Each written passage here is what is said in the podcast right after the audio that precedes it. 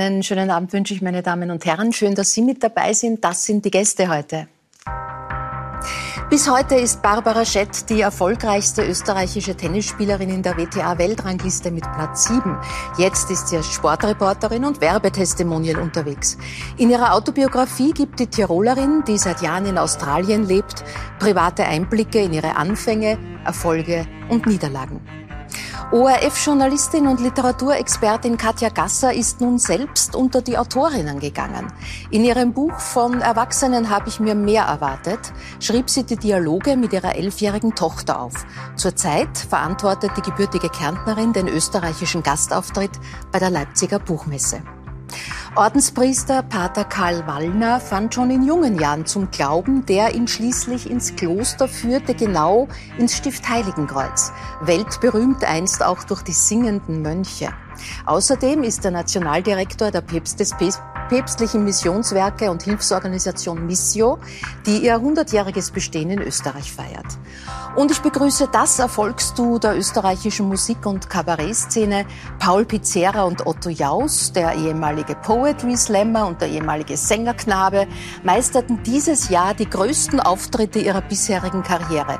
Sie füllten drei Abende in Folge die Wiener Stadthalle und sie haben ein neues Album am Start. Herzlich willkommen, schön, dass ihr da seid. Ihr habt das Vorbote für dieses neue Album am Nationalfeiertag, ein geschichtsträchtiges Lied äh, veröffentlicht. Der Text stammt aus dem Jahr 1780, die Melodie aus 1810, ein Lied gegen Repression für Meinungsfreiheit. Es wurde nach der 48er äh, Revolution sogar verboten. Und wir schauen ganz kurz in eure Version rein. Die Gedanken sind frei. Die Gedanken sind frei, drum kehren's auf verboten, so's fliehen's vorbei, wie Kanzler im Schotten. Die schwören an Meinheit auf die Meinungsfreiheit und sagen, Sperzer sei, doch die Gedanken sind frei.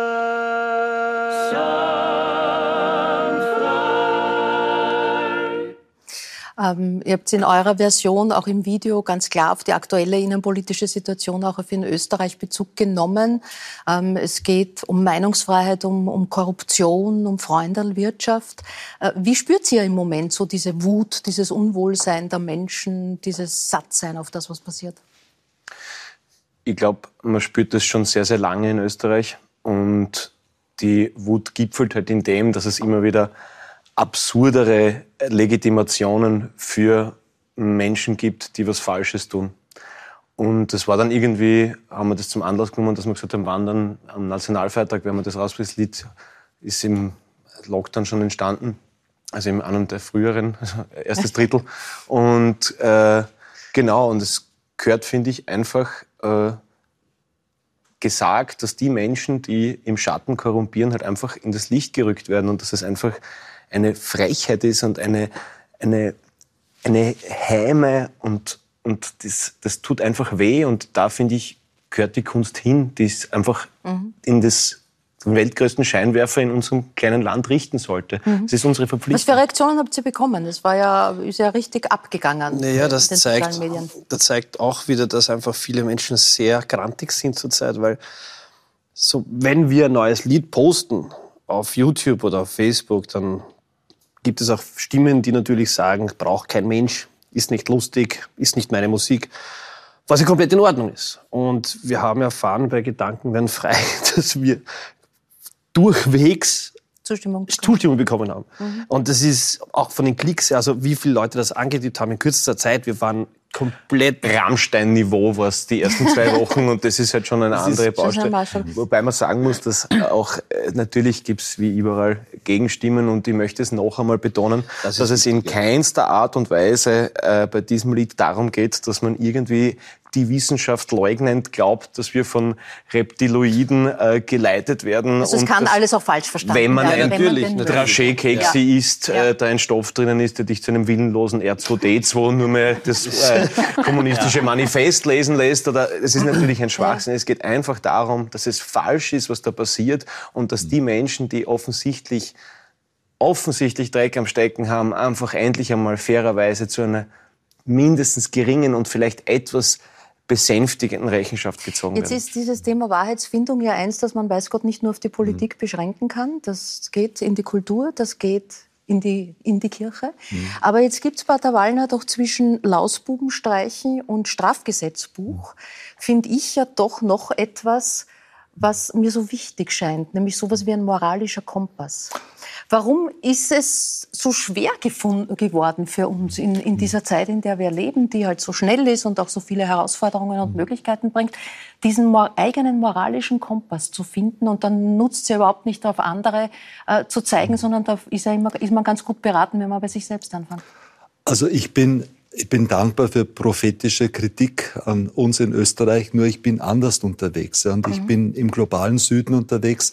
Und die Probleme, also wirklich, was wir hier haben, besingt es, kritisiert es. Es gibt sehr viel Kritik. Es gibt mhm. ein hohes Potenzial auch an Problembewusstsein, dass Politik so nicht geht. Nur was mich belastet, ist ehrlich gesagt die Zunahme der Diktaturen, die Ausbeutung, die wir im mhm. globalen Süden haben. Da sind wir von den päpstlichen Missionswerken unterwegs. Deshalb habe ich, wenn ich mir das so anschaue, Entschuldigung, wenn ich das so sage, Überhaupt. in Österreich, also eher ein mildes, also denke mal, das ist ja gaga ja, im Vergleich zu dem, was ich mhm. erlebe. Wir waren gerade in Kolwesi im Süden von, äh, vom Kongo, wo der Kobalt von den Chinesen ausgebeutet wird. Du hörst hier nichts nichts von diesen ganzen Themen. Mhm. Wir haben 22 Millionen im Trafficking, im Menschenhandel, Kindersklaverei, Prostitution und das ist hier überhaupt nicht thematisiert. Mhm. Also, Entschuldigung, wenn ja. ich da, ich will nicht ausweichen. Nicht. Ja. Das ist, ist und, und zu dieser Sache, also da darf ich schon als Priester sagen, es gibt eine Verdunstung des Christlichen, weil man muss schon sagen, die Humanität, die wir haben, ist eine Humanität, die zutiefst geprägt war über Jahrhunderte, indem man die zehn Gebote, und da gehört auch dazu, du sollst nicht stehlen, du sollst nicht lügen, doch so als eine Norm und ein Gerüst jetzt für moralische Verantwortung genommen hat. Und ich fürchte mich vor einer Zeit, wo das noch schwächer wird. Also mit Guten Morgen, äh, Grüß Gott, auf Wiederschauen, danke bitte und zehn Geboten kommt man ganz gut durch. Der Papst hat drei, drei Worte gesagt, die wir dringend brauchen. Er hat gesagt, bitte, danke und verzeih. Mhm. Mhm. Äh, Katja, dieser Satz, so sind wir nicht, wurde ja viel besprochen. Jetzt ähm, hattest du zuletzt die ganz konkrete Aufgabe, dir zu überlegen, wie sind wir? Äh, nämlich weil du den Gastauftritt äh, Österreichs auf der Leipziger Buchmesse verantwortest. Du hast da den Slogan gefunden oder gemeinsam mit deinem Team mehr als wir mir. Äh, was waren deine Überlegungen? Wie sind wir? Das war der Ausgangspunkt meiner Überlegungen, weil die Aufgabe, die ich jetzt habe, gemeinsam mit meinem Team, ist ja zu überlegen, wie repräsentieren wir ein Land, nämlich Österreich außerhalb der eigenen Grenzen. Und mir war es wichtig, dass wir uns auch politisch verstehen. Und dieses Mehr als wir mir wurde von einem der renommiertesten österreichischen Autoren entwickelt für dieses Projekt. Und ich habe mich dafür entschieden, eben auch, weil es heißt, dass Österreich in meiner Wunschvorstellung die Kapazitäten hat, sich als ein Land zu zeigen, das weiß, dass jede Auffassung von wir, das äh, eng gedacht ist, das homogen gedacht ist, historisch mhm. belegt immer in die mhm. Katastrophe geführt hat. Das mhm. heißt, unsere einzige Zukunftsvariante ist, uns offen zu denken mit all den Problemen, die das mit sich bringt. Also es geht auch nicht ums Schönreden. Ich habe sowieso noch nie ein besonders ausgeprägtes Talent zur Schönrederei gehabt. Äh, aber es geht eben nicht darum, Probleme schön zu reden. Aber ich glaube, dass es zu einem offenen mhm. Wir auch gesellschaftlich verstanden, keine Alternative gibt und dass wir gefordert sind, darüber nachzudenken, wie wir mit diesem offenen Wir äh, hinkünftig und auch gegenwärtig umzugehen haben. Und nur vielleicht zu dem, was Sie gesagt haben. Ich glaube, das eine muss das andere natürlich nicht ausschließen, aber äh, ich vertrete ja ein Kunstprojekt äh, außerhalb der eigenen Grenzen. Und Kunst hat ja sehr stark mhm. auch mit Wahrheitsfindung zu tun und wie ich finde, sehr stark mit einer moralischen inneren Richtschnur. Das heißt in keinster Weise, dass Kunst irgendeine Aufgabe zu erfüllen hat, mitnichten.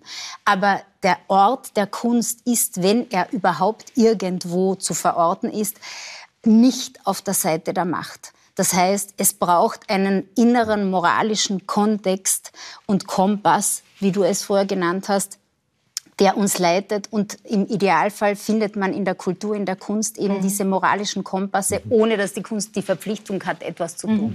Äh, Barbara, die Frage oder die oftmalige Verwechslung Austria oder Australia mhm. kannst du locker beantworten mit beides. genau. ähm, äh, äh, Pater Wallner hat das gerade vorher angedeutet. Äh, es ist ein bisschen eine Frage der Nähe und Distanz, wie man auch auf Themen und Probleme schaut.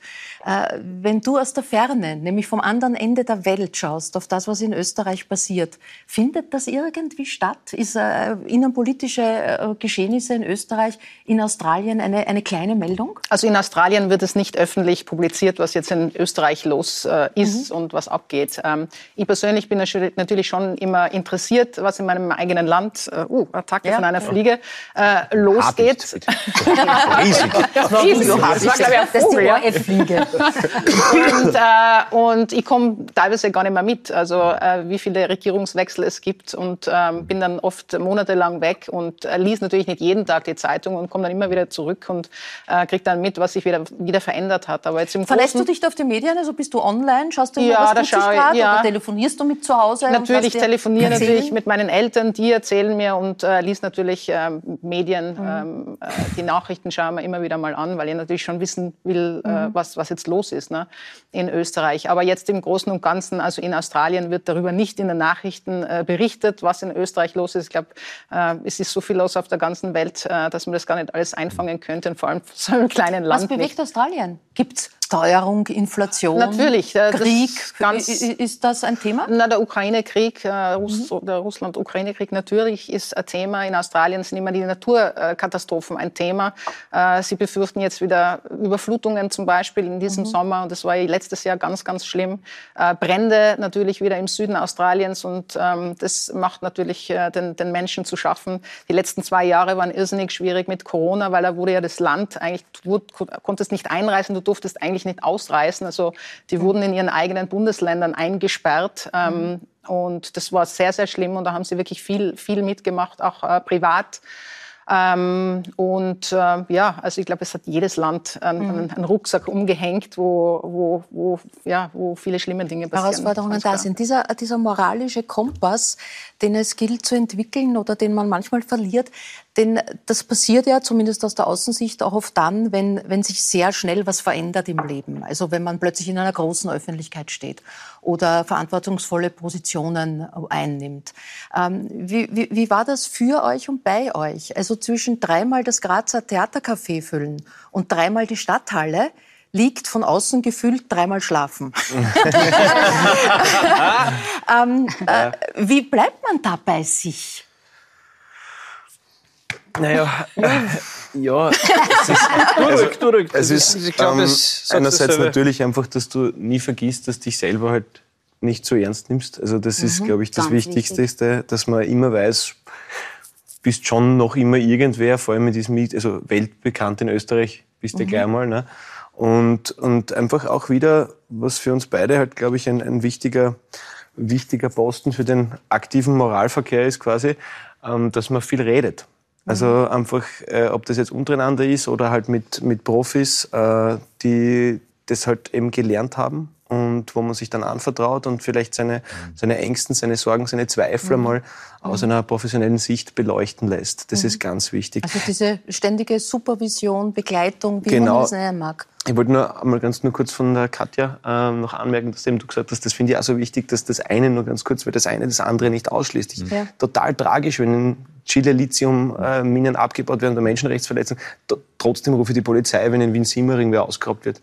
Also, wie du sagst, Sowohl als auch. Sowohl als auch. Genau. Na, ja, oh, äh, es ging um die mediale Gewichtung, ja. die ich wahrnehme. Ja. Weil ich Im Kongo hört uns keiner. Jahren, ich lebe seit sechs Jahren in einer anderen Welt. Ja. Und ich, Entschuldigung, ich habe ein paar so würde es mal nennen, äh, Apps von Primitivmedien, die schaue ich mir einfach an, welche Stimmungsmache gemacht wird. Mhm. Ja, Aber das ist keine Information, die wir da drinnen haben. Ja? Mhm. Und also das, was ich wahrnehme, also, ist tatsächlich eine andere, eine andere Die Aufregung in Österreich, nehmen Sie damit Befremden wahr, wenn Sie sozusagen ich in, nehme die, in einem ich ganz nehme die Aufregung als berechtigt wahr, ja, das ist ganz klar, ja. Aber sie ist ein, äh, ein Pipi-Furz, nicht, sagt man nicht, oder so. Darf man das sagen im ORF? Ja. Also darf ich das Priester wenn, sagen? Wenn Sie es sagen also, dürfen, dann dürfen wir auch. Und, so, und dann geht's schon wieder. Dann dürfen Nein, wir. aber es ist im Verhältnis eben zu den Gesamtproblemen, Ja. die dieser Planet eigentlich Ja. hat. Nicht? Absolut. Und vor allem, also wir versuchen auch immer lösungsorientiert sein, weil ich, meine Feststellung ist jetzt als Priester, du kannst die anderen kaum ändern, weil es mir auch kaum gelingt, mich selber zu ändern. Nicht? Und unser Appell ist immer, du musst bei dir selber anfangen. Okay, zurück in die Stadthalle. Zurück in die Stadthalle. Ich sehe schon, ich bringe euch heute schwer, schwer, Ja, auseinander. ja, das wird schwierig. Dass ich so vieles verquickt. Stadthalle, das hat Queen, glaube ich, Wolfgang Ambros und wer war es noch? Tina Udo Turner. Jürgens. Ja, Drei, Tina- Tina, Turner, Tina dreimal, Turner, ja. dreimal geschafft und ihr reiht euch da ein. Wir äh, sehen Bilder, beziehungsweise auch die da- dazugehörige Musik äh, von diesen Auftritten, dass wir kurz einen Eindruck bekommen. Das ist ja immer, von außen sieht man einfach immer tolle Bilder und das schaut toll aus und die Leute singen alle mit. Ähm, Aber das 18 Mal vorher aufs Klo gehen, bevor es losgeht, sieht man nicht. Ja, das ist, das ist, Aber das ist ja, ich weiß nicht, wo ist, wo ist die Matz? Sehen wir die Stadthalle? Kriegen wir die Stadthalle? Jetzt, jetzt kriegen wir die Stadthalle. ja, das ist, Das ist ja, Ja, ja, 36.000 Leute in drei Tagen ist halt schon. oder arg, das ist ja, energetisch wahnsinnig äh, viel, was sich da abspielt. Was kommt ist- da auf einen zu, wenn man da auf der Bühne steht? Ähm, es ist, wie soll man sagen, das Problem, was wir haben oder was ich habe, ist, dass wir bis jetzt noch keine Zeit hatten, das zu verarbeiten, weil wir Mhm. nach der Stadthalle sofort angefangen haben, einen Film zu drehen.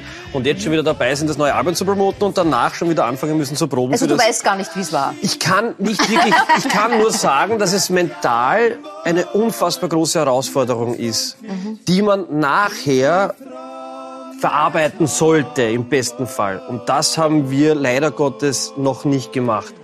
Und das kann man auch nicht wirklich erklären. Es ist dreimal etwas erleben, was man noch nie gehabt hat. Und danach ist es vorbei und dann kommt schon das nächste. Man sollte dann aber mal, genauso wie Sie auch richtig gesagt haben, mal schauen, wo bin ich jetzt, wo stehe ich jetzt, wie geht's mir jetzt, was brauche ich jetzt. Und diese Zeit hatten wir leider Gottes nicht, nicht. weil wir auch zu blöd sind, ganz ehrlich, dass wir nicht einmal sagen, Freunde, danke, und jetzt nehmen wir uns mal drei Wochen, in denen wir, welchen wir uns hinsetzen, vielleicht auch wir mal eine Woche wieder zu zweit, Also ihr wollt ohne nicht, Arbeit. nicht nur berühmt, sondern auch unendlich reich werden. Nein, nein, so unendlich reich. Es ist. Ja, nein. nein, es, ist, es Ja, geht gar nicht darum. Nein, es geht gar nicht darum. Es ist eher die, Ja. die Unerfahrenheit, die wir noch haben. Ja.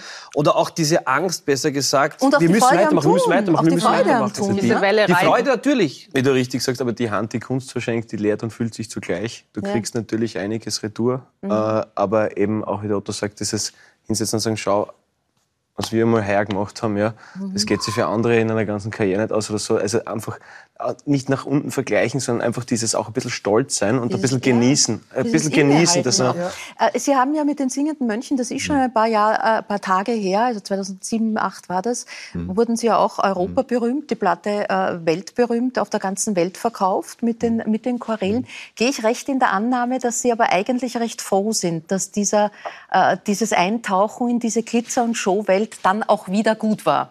Ich bin froh, dass ich es erlebt habe, aber auch für meine Haltung, die ich immer hatte. Mir ist wurscht, ja, ob das jetzt weitergeht oder nicht, weil ich das oft erlebt habe und wir haben vorher ja auch geredet, dass man dann so süchtig wird, ja, also nach Erfolg und Anerkennung, weil das macht was mit einem, ob man bei Wetten das sitzt, ja, und dann eben 12 Millionen das gesehen haben und du kriegst dann also 1000 E-Mail und so, die positiv sind. Also ihr steht zwar 36.000 Leute, oder so. also das macht was mit einem und für mich war immer nach diesen Sendungen immer das Wichtigste, wo ist Buffet, nicht? Das ist so, ja. und, und ja, also es Aber war... Sie haben in einem Interview sogar als, als Lieblingsmusik Michael Jackson Ja, angegeben. ja Heal the World finde ich ganz toll. Ja. Das finde ich auch zutiefst eben auch mit Mhm. dem Christlichen kompatibel, weil es geht ja darum, dass wir diese Welt jetzt eben heilen. Ja. Der Ansatz, den wir glaube ich, als Christen haben von Jesus her, ist, dass wir immer bei uns selber anfangen müssen. Nicht? Mhm. Weil es ist heute schon die Mentalität, was siehst du dem Splitter im Auge des Bruders, aber das Brett vor Ja. deinem eigenen Kopf siehst du nicht. Äh, apropos internationale Vergleiche, also irgendwie auch in, in dem, was ihr tut. Ja? Gerd Steinbecker, der nächste Woche da sein wird, sagt, ihr seid sozusagen die einzigen äh, Singer-Songwriter da, die nachkommen in Österreich. Natürlich auch, wenn man den SDS-Sound ein bisschen im Ohr hat, dann was die Stimmenmischung betrifft. Ähm, ja, Crosby, Stills, Nash würden mir noch einfallen, äh, Simon und Garfunkel. das werden Sie auch oft hören, äh, dass Sie mit uns, äh, nein, das ist total lieb äh, von dir und auch vom Gerd. Äh, aber ja, wir freuen uns, dass wir das machen dürfen und hoffen, dass uns das irgendwann einmal mhm. so wurscht sein wird, wie es ein Pater mhm. Karl jetzt schon ist. Äh, und, äh, aber wie gesagt, ein ewiges Lernen und da versuchen ja. wir uns natürlich äh, die, die dritte, äh, Das dritte Album äh, Comedian Rhapsody heißt es. Also die Betonung liegt schon da weiter darauf, dass ihr so im Musikkabarett äh, tätig seid und sein wollt oder dass das irgendwie so ein bisschen äh, euer Ding noch besser, wenn es die Schmähser da Ja, okay.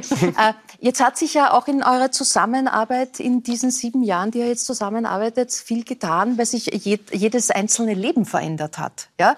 Du bist verlobt mit deiner Valerie, du hast Familie. Was tut das miteinander dann, wenn, wenn ihr sozusagen nimmer, nimmer ihr beide fix zusammen seid? Das haben wir eh noch.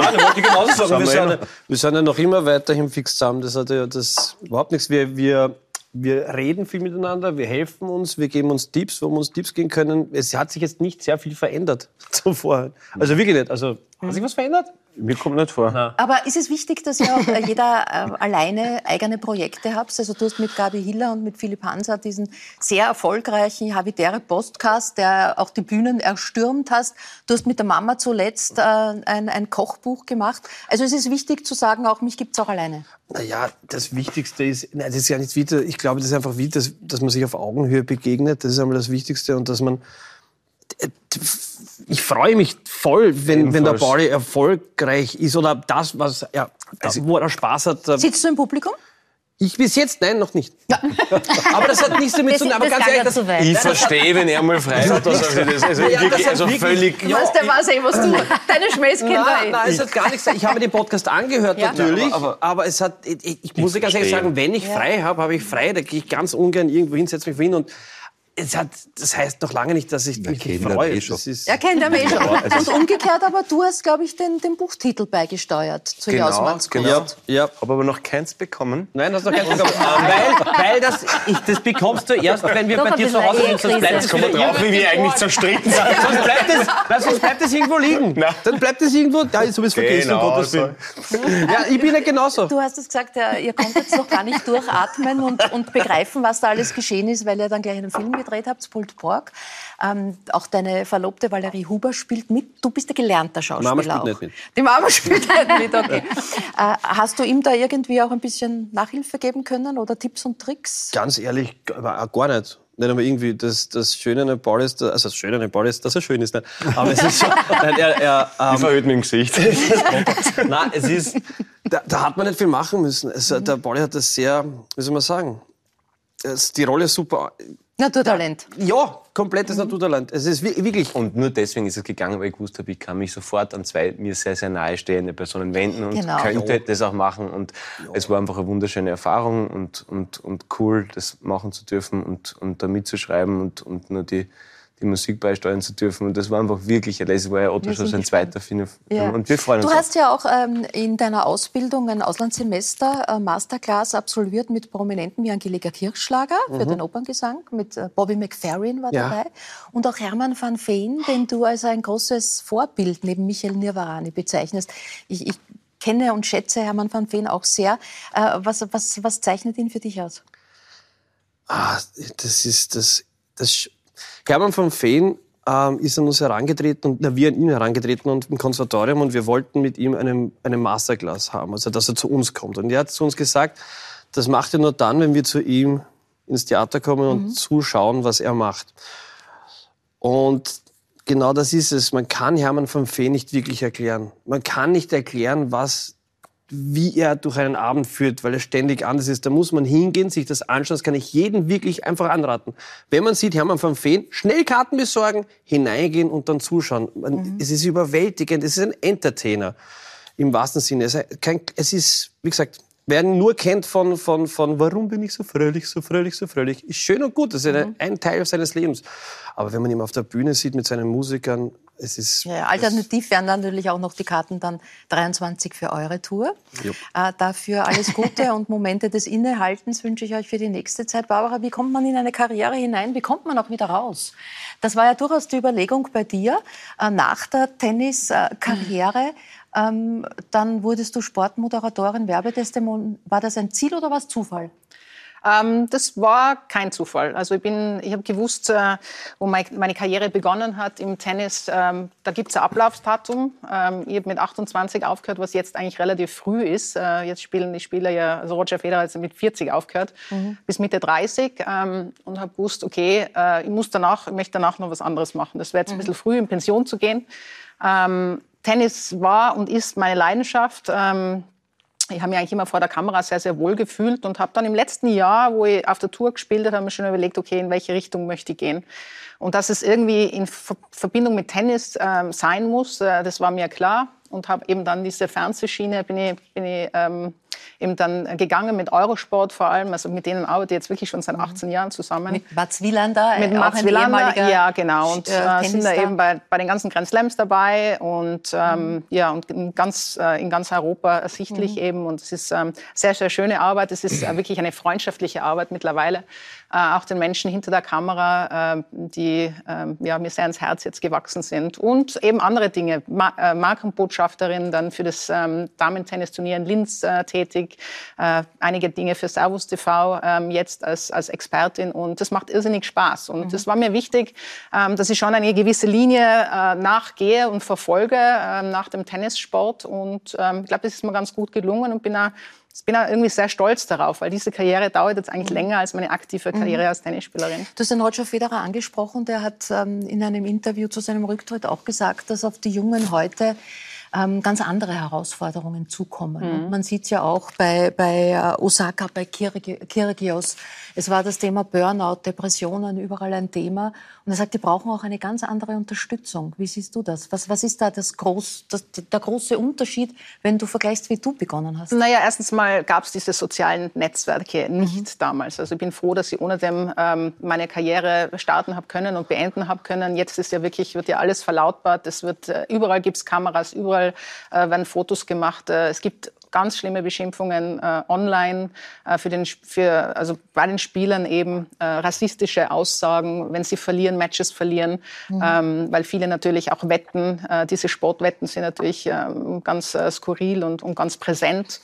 Ähm, und es ist sicherlich viel, viel schwieriger geworden jetzt. Und mhm. das, da hat Roger Federer natürlich recht. Also ähm, viele Spieler kämpfen jetzt mit Depressionen, nehmen sich immer wieder Auszeiten, ähm, sprechen auch darüber. Es gab sicherlich Spieler, Spielerinnen und Spieler in, äh, vor 20 Jahren, die unter Depressionen gelitten haben, mhm. aber da hat man einfach Keine nicht drüber geredet. Und das mhm. ist jetzt einfach ein Thema, worüber, worüber man spricht. Ich glaube, die letzten zwei Jahre waren speziell für für alle Menschen, ob das Sportler sind oder keine Sportler, sehr herausfordernd, äh, wo man nicht gewusst hat, okay, wie geht's jetzt weiter? Ja. Und dieses ewige im, äh, vor der Kamera zu stehen, äh, präsent zu sein, jeder urteilt über dich, was auch immer du mhm. machst, jeder kann es besser. Und es ist ja, und es ist schwierig, das ist nicht leicht, das auszublocken. Und es sind äh, Tenniskarrieren, äh, also nach der aktiven Karriere, wenn man das, so, soweit man es öffentlich weiß, ganz unterschiedlich weitergegangen. Es gibt äh, Steffi Graf und Andra Agassi, wir haben vorher kurz geplaudert, die sehr skandalfrei in Amerika leben. Es gibt Boris Becker, der im Knast sitzt. Hast du Kontakt eigentlich? Eigentlich zu ehemaligen Kollegen? Gibt es da so eine Art Klassentreffen? Ja, also ich habe immer Kontakt. Es sind ja viele im äh, Tennisgeschehen noch tätig, gerade fürs Fernsehen. Und da sieht man sich regelmäßig. Ich bin auch stets in Kontakt mit, äh, mit mehreren. Äh, mit, mit Steffi habe ich zum Beispiel in diesem Jahr bei einem Turnier in Berlin, wo sie Botschafterin ist, ähm, kurz hin und her gemessaged. Mit Boris jetzt ein bisschen weniger, aber der arbeitet ja auch eben oder hat für Eurosport gearbeitet. Also mhm. den kenne ich eigentlich auch ganz gut. Und ähm, ja, es hat jeder seine äh, Backel zu tragen, seine Herausforderungen mhm. und manche, manchenfalls halt leichter diesen Sprung in die nächste Karriere und den nächsten Schritt ins nächste Leben mhm. irgendwie zu machen als, als anderen. Wichtig ist, dass einfach, dass man weiß, okay, du darfst dich nicht nur als Tennisspieler identifizieren. Mhm. Äh, du musst dich als Mensch sehen, was du tust, was du machst, wie du bist. Ich glaube, das ist generell für, für mhm. alle total wichtig. Ne? Äh, Boris Becker, so man den Gazetten glauben darf, hat äh, die Aufgabe im Gefängnis als Sportlehrer ja. ähm, irgendwie tätig zu sein. Sie haben den Sport ins Kloster gebracht. die Kniebeugen. Fitness Fitnesscenter gab es vorher nicht. Ne? Das war Ihre Initiative. Ja, ich, ich hatte so, ich war nie sportlicher, deshalb habe ich unglaublich viel gelesen und so weiter und so fort. Und habe dann aber irgendwann einen Komplex entwickelt in den 90er Jahren. Ich war damals Pfarrer und hatte lauter Priesterstudenten aus der Slowakei bei mir, die waren unglaublich sportlicher. Die konnten mit einer Hand Liegestütz machen.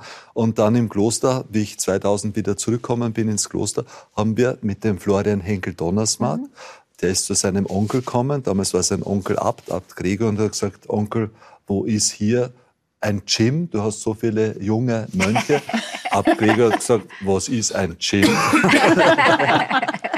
Und natürlich, der hat diese ganze amerikanische Kultur der Fitnesscenter, die Herr Schwarzenegger sehr beeinflusst hat, die hat er mitgebracht. Inzwischen sind Fit-In, McFit und so weiter. Ja. Das ist alles selbstverständlich. Er kennt sich aus in der Szene. Ich bin, ich bin dort Mitglied. Äh, Und auf jeden Fall, In Ewigkeit Ärmel. Es wundert mich, Wo dass ist das Sie da, Pickerl? ja, dass Sie da das Pickerl nicht tragen. Barbara, zurück äh, zu deiner Karriere und wir sehen ein paar Bilder von damals. Ähm, Die Spielen, wie tut's dir, wenn du die Spielen siehst? Oh Gott.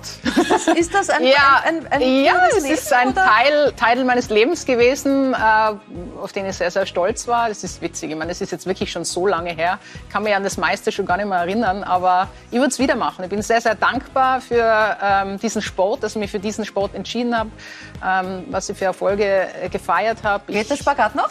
Äh, ein bisschen schwieriger jetzt. Also am Sand vielleicht, weil er rutscht man ja so. Es geht noch, aber aufkommen tue ich nicht mehr. Ja. Das war die Verabschiedung damals äh, in Linz, die sehr, Ja, sehr emotional, emotional. war. Ja, genau. Du, Sehr hast, schön. du bist mit 14 aus Tirol äh, in die Südstadt gekommen. Richtig, ja. Ähm, das ist äh, ja lang, lang her. Äh, wie war das damals für dich? Es haben viele an dich geglaubt, haben gesagt, boah, das wird eine Top 50 Spielerin, nicht alle. Gunnar Prokop, Oh. der Handballtrainer, der war von deinem Talent nicht überzeugt und der hat dir das auch ins Gesicht gesagt. Das war eine un unglaubliche Kränkung für dich. Ja. War sie gleichzeitig auch Antrieb? Ähm, ja, definitiv. Also äh, nochmal um auszuholen, mit 14 äh, habe ich mich entschieden, nach, äh, in die Südstadt zu gehen, weil ich wusste, in Tirol kann ich nicht bleiben. Da gibt es diese Voraussetzungen nicht von den Trainingsstätten her. Ähm, bin dann äh, in der Südstadt gelandet und war eigentlich relativ schockiert, weil ich das erste Mal gesehen habe, alles flach und es gab nichts, es war Nebel, es war windig. Ich habe mir gedacht, wo sind die Berge, was mache ich dort? Aber wie gesagt, ähm, ich, ich wusste, ich muss dort, äh, äh, muss dort sein, weil einfach ich besser trainieren kann. Es gibt bessere Trainer. Und ähm, ja, der erste Tag dann, äh, wo die ganzen Internatsschüler, die neu dazugekommen sind, da gab es so ein Treffen und Gunnar Prokop hat dann seine Rede gehalten und hat dann eben gesagt, ja, äh, willkommen äh, zu, an, an die neuen Sportler und Sportlerinnen, die jetzt da uns äh, in diesem in der Südstadt eben, äh, die, die jetzt hier trainieren und unter anderem bla bla bla. Und dann, ja, da gibt's die, diese Barbara Schett aus Tirol und warum ich eigentlich da bin, weil ich habe einen Morbus Schlatter gehabt, ich habe eben so, so schnell gewachsen und gesagt, das, das kannst du eigentlich eh vergessen, du kannst ja nicht gescheit trainieren. Und hat mir da wirklich, also ich musste aufstehen, hat mir da bloßgestellt, schon vor vor 100 äh, Leuten ähm, und ich habe mir eh schon, das ist ein großer Schritt gewesen, mit 14 ausziehen und, und weg von zu Hause, 500 Kilometer, das war schon nicht so ohne. Und dann habe ich mir gedacht, um Gottes Willen, wo bin ich denn da gelandet? Und das war für mich schon eine Motivation. Die ersten drei Monate habe ich mit einer Haut getan, als Tirolerin, mit einem richtigen Tiroler Dialekt, hat die eh jeder irgendwie blöd angeschaut. Und ähm, das war dann eine harte Schule. Ich bin aber schnell erwachsen geworden und, und ähm, habe dann schon diesen Antrieb entwickelt, okay, ich zeig's euch allen. und das hat dann funktioniert. Shit happens. Ja, schon.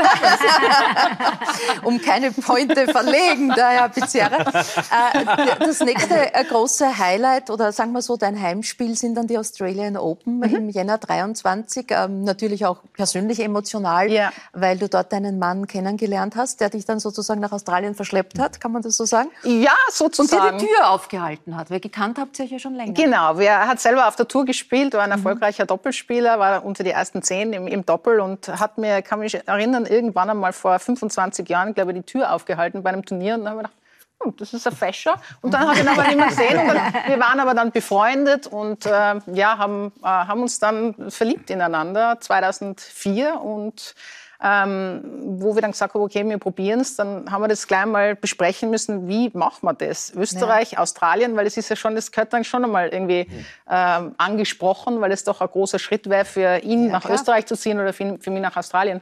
Und ich habe mir das dann dort angeschaut, wo er lebt und mir gedacht, ja, das, äh, das ist nicht so schlecht dort an der Ostküste, an einem kleinen Strandort mit Meer, mit, mit Sonne. Ähm, die Leute sind relativ entspannt, muss ich sagen. Bei uns kann das ja schon ein bisschen grantig sein, vor allem in Tirol immer wieder. Und ähm, war ja das Reisen gewohnt. Und ich habe dann zu ihm gesagt, du, solange ich immer wieder zurückkommen kann nach Österreich, ohne Österreich geht's nicht. Ich kann nicht sagen, okay, ich verlasse mein Land, ich werde nie mehr wieder oder Jahre nicht herkommen. Ähm, und dann hat er gesagt, ja, mach, du kannst heimfliegen, wann du willst. Und ähm, das hat eigentlich jetzt super funktioniert, weil beruflich äh, gesehen muss ich immer wieder eben nach Europa und bin dann immer wieder mal in Innsbruck und hole mir dann meine Dosis Berge, meine Dosis Deutsch sprechen, mhm. Tirolerisch sprechen, äh, meine Familie. Das geht ganz gut. Und das ist wichtig. Die entscheidende Frage ist, hält er dir auch heute noch die Tür auf? Ja. Ich würde noch immer und immer wieder heiraten. Er ist ein Goldstück. No, bitte. Eine, eine Liebeserklärung ja. im Fernsehen, auch wenn das in Australien nicht sehen wird. Mal äh, schicken. Pater Walter, bei Ihnen hätte es auch ganz anders kommen können, denn Ihre Faszination galt eigentlich den Naturwissenschaften, mhm. konkreter Biologie, Konrad Lorenz. Mhm. Das heißt, die Idee war eigentlich Nobelpreis. Ja. Ähm, warum war das Glauben dann stärker als das Wissen? Ah, Frau Stöckle, ich bin schon so alt, dass wir an das erinnern. Ja. Also ich, ich, war, ich war nicht sehr gläubig in der Jugend, ich habe gute Eltern gehabt und ich war fasziniert ja, also von Konrad Lorenz und das war so dieser Beginn eben der ökologischen Bewegung. Ja. Also mhm. ich habe damals auch ja gegen Zwentendorf äh, massiv eben meine Familie mobilisiert. Ich war noch minderjährig, ich konnte nicht abstimmen, aber das war damals eine ganz große Faszination eben, habe diese ganzen ja semi-philosophischen Bücher von Konrad Lorenz gelesen und wollte unbedingt etwas tun, um die Welt zu retten, irgendwas erfinden, um diese Welt zu verbessern. Und dann kam der liebe Gott und alles ist anders gekommen. Und ich glaube, er hat mein Leben sehr gut geführt. Also ich kenne wenige, die so viel erlebt haben in ihrem Leben, von mhm. Wetten das bis irgendwo. Mhm. Ich sitze jetzt in Chips in der Masai Mara am Fuß des Kilimanjaro, nicht als, nicht als äh, nicht als Tourist, ja, sondern weil wir dort für die Maasai-Kinder jetzt eben Schulen bauen. Also ich bin dem lieben Gott sehr dankbar, weil ich glaube, ich kann auf eine realistische Weise oder ich habe bisher auf eine realistische Weise in dieser Welt wirklich einiges zum Guten verändern können und hoffe, dass das noch weitergeht. Über Ihre Tätigkeit bei Mission reden wir dann gleich noch. Ähm die, die erste Zeit im Kloster, hm. habe ich gelesen, war schwierig, nicht weil Sie Zweifel an Ihrer Entscheidung hatten, sondern weil Sie sich einsam gefühlt hatten. Gibt es ja, diese Einsamkeit heute noch? Ja, nicht so extrem. Also das war wirklich unglaublich. Also ich habe ich hab Gefühle der Einsamkeit und Verlassenheit gehabt im Noviziat. Die waren wirklich dramatisch. Ich bin eingekleidet worden am 31. Jänner 92 und habe am 24. Februar dann den 19. Geburtstag gefeiert.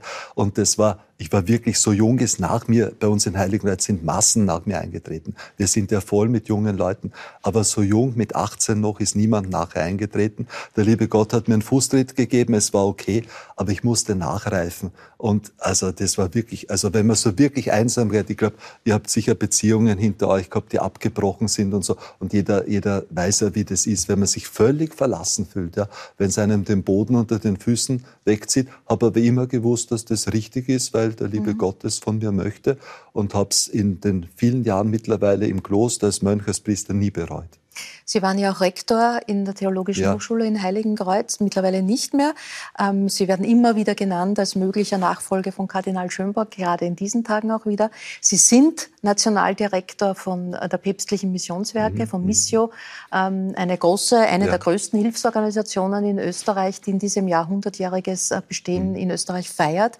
Jetzt ist äh, Missionieren ein schwieriger Begriff, mhm. der natürlich geschichtlich äh, stark mit dem mhm. Kolonialismus mhm. verbunden ist, mit Zwang. Ja. Ähm, das, ist, das hat keine gute Farbe.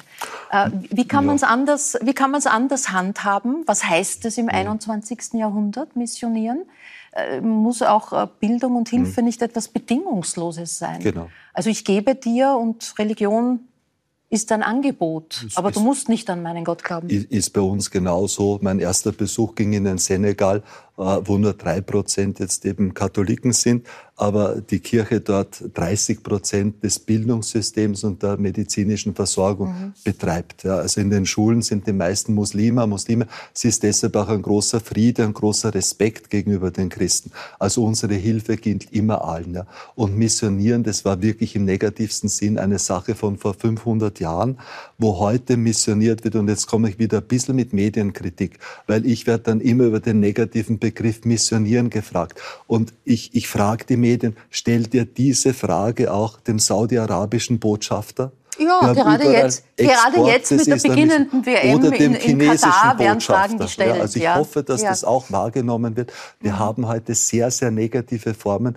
von ideologischer Missionierung, teilweise religiös verbrämt eben, wie ich schon gesagt habe, auf diesem Planeten. Und man sollte auf diese Probleme stark hin. Wir kommen als Kirche aus unserer 2000-jährigen Geschichte nicht weg. Ja? Also wir werden immer ja dafür, durchaus genug aufzuarbeiten. wir werden immer Buße dafür tun müssen. Wir tun es auch, glaube ich, sehr realistisch. Papst Franziskus ist ein Beispiel, auch seine Vorgänger. Aber eben jetzt, was jetzt geschieht, diese Selbstlosigkeit der Hingabe, die wir bei unseren Missionaren, bei unseren 680.000 Schwestern, die wir haben, ja, also die dann eben jetzt äh, 24 Stunden am Tag, sieben Tage die Woche für diese Kinder in Afrika da sind. Also das ist einfach, Mission heißt heute Liebe. Also Äh, letztes Jahr wu- wurde zum, äh, letzte Woche zum dritten Mal der Austria on Mission Award Mhm. äh, vergeben.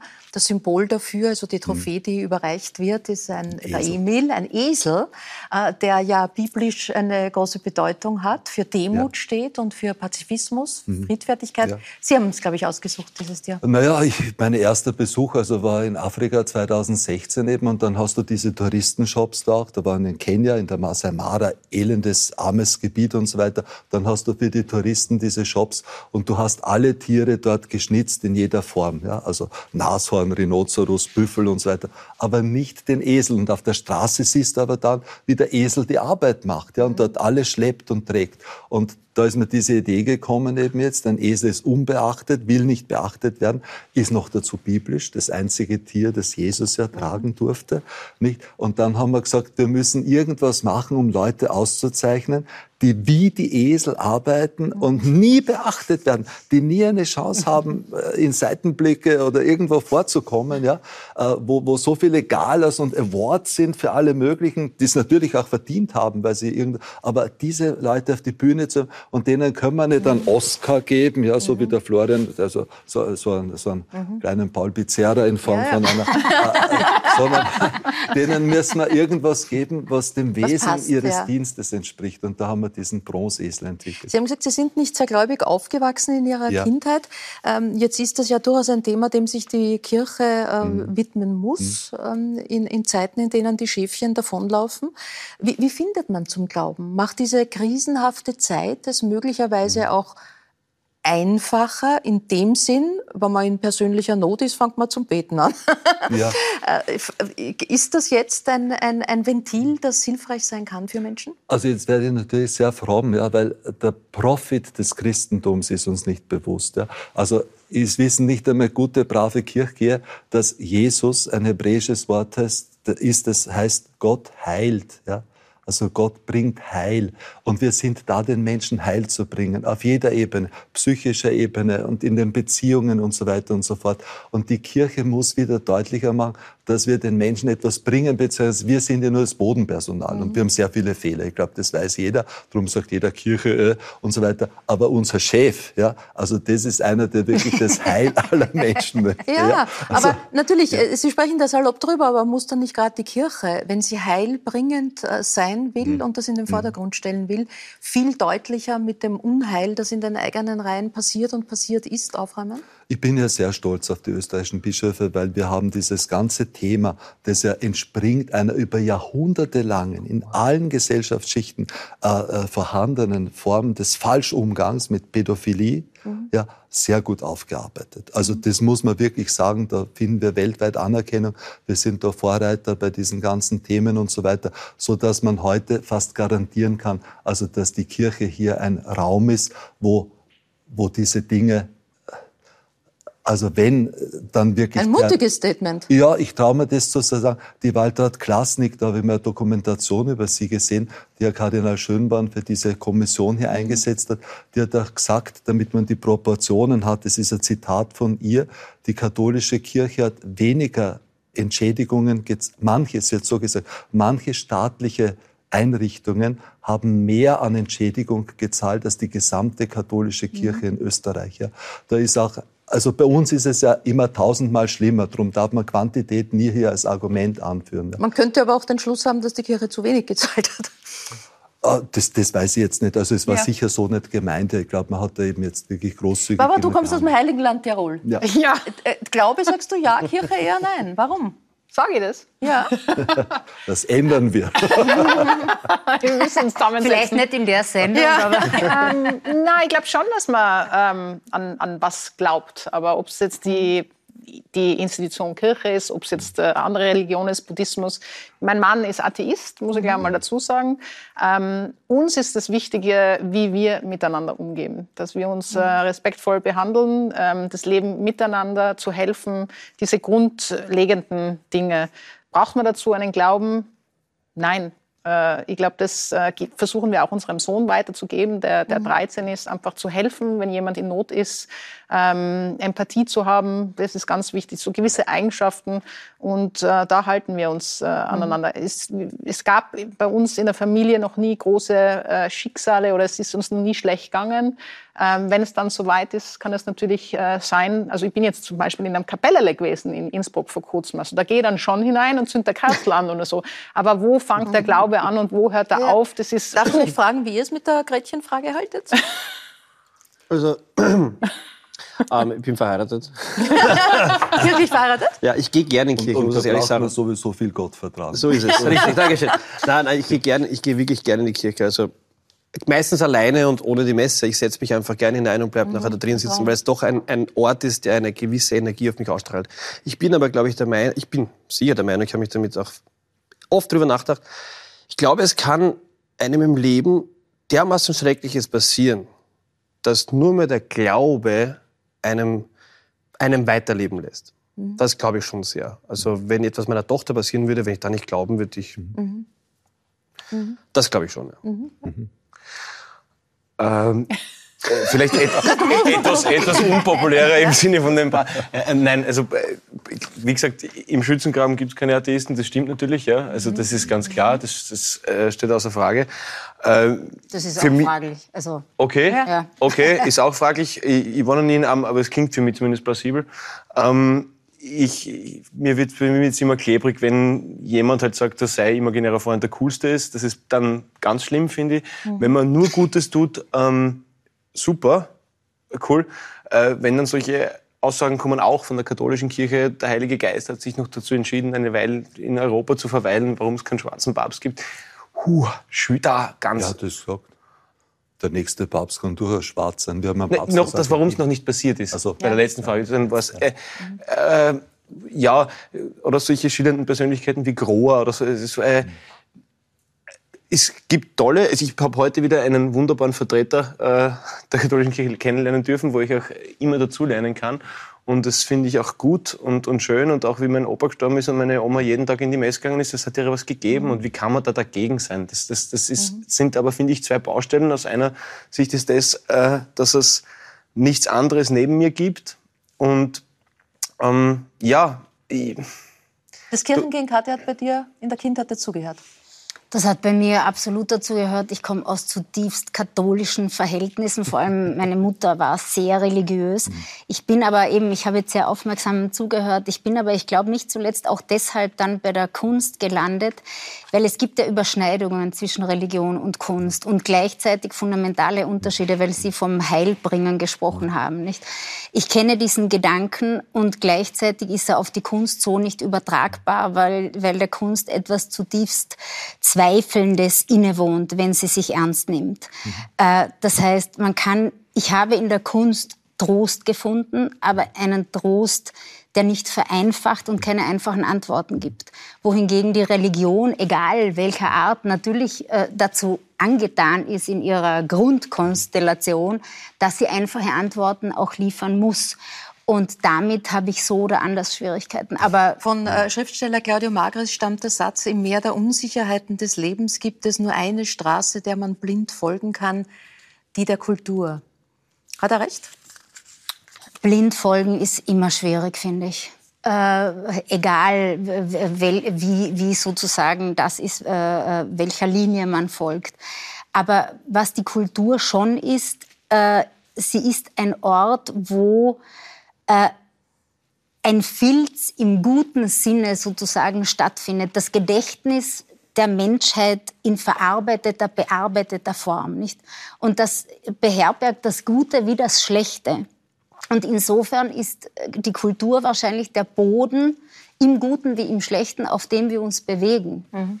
Und wir sind jeden Tag aufs Neue gefordert, uns damit auseinanderzusetzen. Nicht? Sie haben früher irgendwie äh, parallelisiert das Private und das Politische. Ich finde zum Beispiel, äh, man muss unterscheiden zwischen dem Raum des Politischen und dem Raum des Privaten. Auch wenn man im Privaten genauso wie im Politischen aufgefordert ist, sich auf diesem Filz und mit diesem Filz zu beschäftigen. Nicht?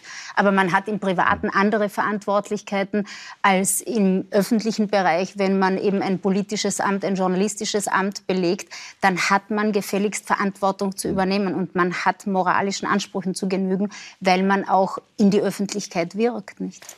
Du äh, leitest das Literaturressort im ORF, bist derzeit karenziert für die Leipziger Buchmesse, für das Gastland Österreich.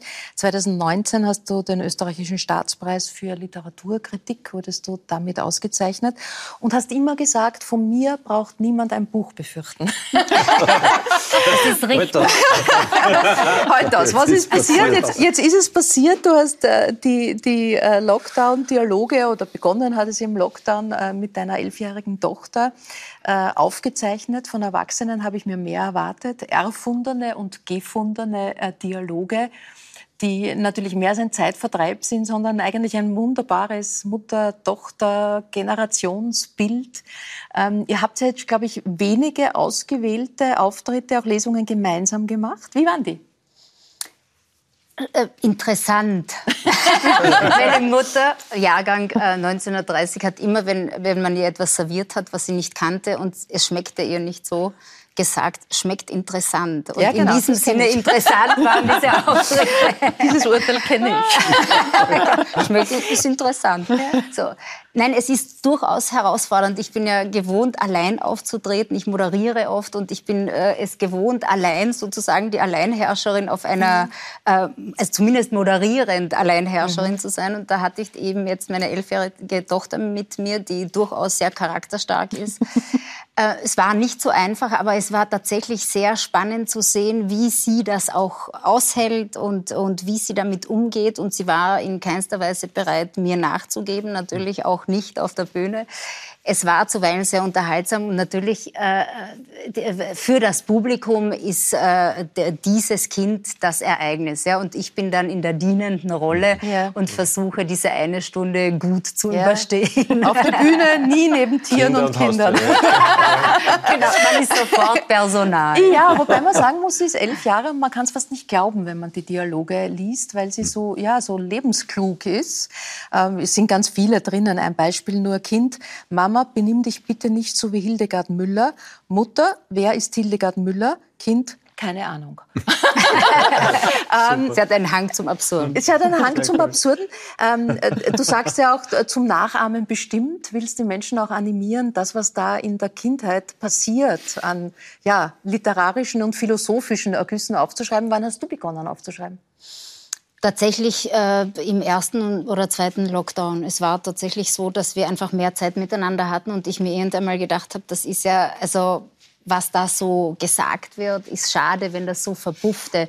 Und eben diese Erfahrung machen ja alle Eltern. Alle Eltern äh, haben Kinder, die zwischendurch Dinge sagen, wo man das Gefühl hat, man müsse das doch aufschreiben tut es aber in der Regel nicht und ich habe es eben jetzt gemacht und es trägt dieses Buch meinen Namen. In Wahrheit ist es das äh, Buch meines Kindes. Der Verlag äh, hat beschlossen, auch das Kind gehört geschützt und äh, es trägt jetzt meinen Namen. Aber ohne dieses Kind wäre dieses Buch nicht entstanden und mhm. ich, ha ich habe mich auch selbst dabei ertappt. Das war ja so ein kleiner Mini-Erfolg auf Facebook, so fing das alles an. Und ich habe mir irgendwann mal gedacht, ich habe diesen Dreh heraus. Ja, ich kann das jetzt, ich brauche die nicht. Und das wurde dann wahnsinnig schlecht. ja. Es war dann pathetisch, ja. es war dann zu kritisch, es, war, es, es funktionierte nicht. Also habe ich klein beigeben müssen und sagen müssen, gut Kleine, ohne dich geht's nicht. Du selbst bist mit der Muttersprache Slowenisch aufgewachsen in, in Klagenfurt. Ähm, Deutsch war dann erst die zweite Sprache in, in der Volksschule.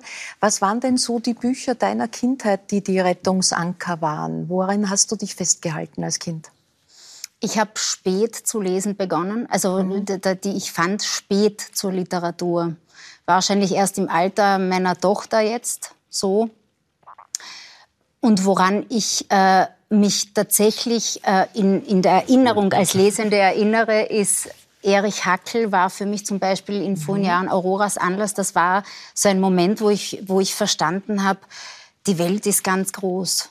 Mhm. Und das war für mich überhaupt ein, ein äh, ganz wichtiger Beweggrund, mich der Literatur oder überhaupt der Kunst, aber in, in meinem Fall halt der Literatur äh, zuzubewegen, weil es mir dort in Ludmansdorf, in dem kleinen Ort, in dem ich aufgewachsen bin, gezeigt hat, es gibt viel, viel mehr als das, worin ich lebe. Und ich liebe diese Ortschaft, aus der ich komme. Ich, ich schätze die Menschen, die dort leben. Und doch ist die Welt viel größer als das. Und auch die, die, soziale, äh, die, die soziale Repression, die nach wie vor in diesen kleinen Kontexten herrscht. Äh, ich brauchte offenbar Luft und ich habe diese Luft zu atmen. Eben meine Mutter fand sie in der Religion. Ich fand sie dann in der Literatur. Aber Erich Hackel war Der Mann neben dir, hat, äh, äh, du bist Germanist? Ja, also würde ich ja. nicht so bezeichnen, aber ich würde nur kurz einwerfen, ich finde, wenn man sich für elf für Literatur empfindet, relativ früh. Also das, ist erst, das ist nicht spät. Also das ist aber es gibt also, viele, die ganz früh schon Wenn man, wenn man Mädchen vom, vom Intellekt der Mutter ausgeht, dann, aber, aber also, finde ich schon eher. Jemand früh reif, kommt mit der Figur rauf. 30 habe ich, hab ich gehofft. ja, aber ich war dann doch elf. Mit 30 ist schon was gegangen. Ja, also es, es gibt im, im, Rahmen, und wir kommen schon ans Ende dieses äh, Österreichers Gastland-Auftritts auf der Leipziger Buchmesse unter Mehr als wir mir auch einen Podcast, wo du Gespräche führst mit österreichischen Schriftstellern und Schriftstellerinnen. Ich habe ein wunderbares Buchgeschäft auf der Alserstraße in Wien mit wunderbaren Buchhändlern, wie es ganz viele in Österreich gibt, die ambitioniert äh, ja, Literatur vermitteln eigentlich. Und wenn ich nicht weiß, was ich kaufen soll, sage ich, ich möchte österreichische Literatur, ich möchte junge österreichische kennenlernen. Und da gibt es so viel Grandioses. Mhm. Es ist ein, also gemessen an der Kleinheit unseres Landes ist die literarische Produktion dieses Landes und nämlich in ihrer Hochwertigkeit unglaublich. Und es ist ja kein Zufall, dass sehr viele sehr angesehene deutsche Verlage auf österreichische Autoren zurückgreifen. Mhm. Nicht, weil sie selbst in ihrem kleinen Land nichts hätten, sondern weil einfach hier tatsächlich Hochkarätiges wächst. Das äh, liegt äh, an vielerlei Gründen, das, oder das hat vielerlei Gründe. Einer ist sicher, äh, dass, dass unsere geopolitische Situation und auch die Geschichte dieses Landes eine sehr spezifische ist. Und natürlich ist es auch immer so, dass paradoxerweise oder auch zuweilen perverserweise, dass Konflikte, Reibungen äh, dafür sorgen, dass etwas entsteht. Mhm. Das muss nicht immer gut sein, aber in der Reibung entsteht auch etwas. Mhm. Und ähm, eben dieses Gastlandprojekt ist ja nicht zuletzt dazu angetan, die Aufmerksamkeit eben auf äh, die Literatur in österreichischen Verlagen zu lenken. Und auch das österreichische mhm. Verlagswesen ist ein sehr vielfältiges äh, und ein sehr schönes, wenn man da näher hinschaut. Und so, so schließen sich die Kreise. Ähm, wir enden mit dem Beginn, die Gedanken sind frei. Äh, es war sehr fein mit euch. Dankeschön für diese gute Stunde. Danke für Ihr Interesse, meine Damen und Herren. Darf Sie einladen, auch nächste Woche mit dabei zu sein. Ich freue mich auf Austropop-Legende Gerd äh, Steinbecker vor Beginn der Fußball-WM. Und da werden wir reden, wie es ausschaut in Katar und was wir tun mit all der Kritik, berechtigten Kritik, wird äh, Andi Herzog da sein und mit ihm der Mann, der fast so klingt wie er, Comedy-Hirter Peter Moizzi. Außerdem freue ich mich auf das Gesicht der österreichischen Klimabewegung. Klimabewegung. Äh, Lena Schilling, ähm, wir haben einiges zu besprechen, wie weit der Klimaaktivismus gehen darf, die Proteste in diesen Tagen und die Schauspielerin und Autorin Konstanze Breitebner wird da sein. Das in einer Woche für heute sage ich danke fürs Zuschauen und eine gute Nacht. Auf Wiedersehen.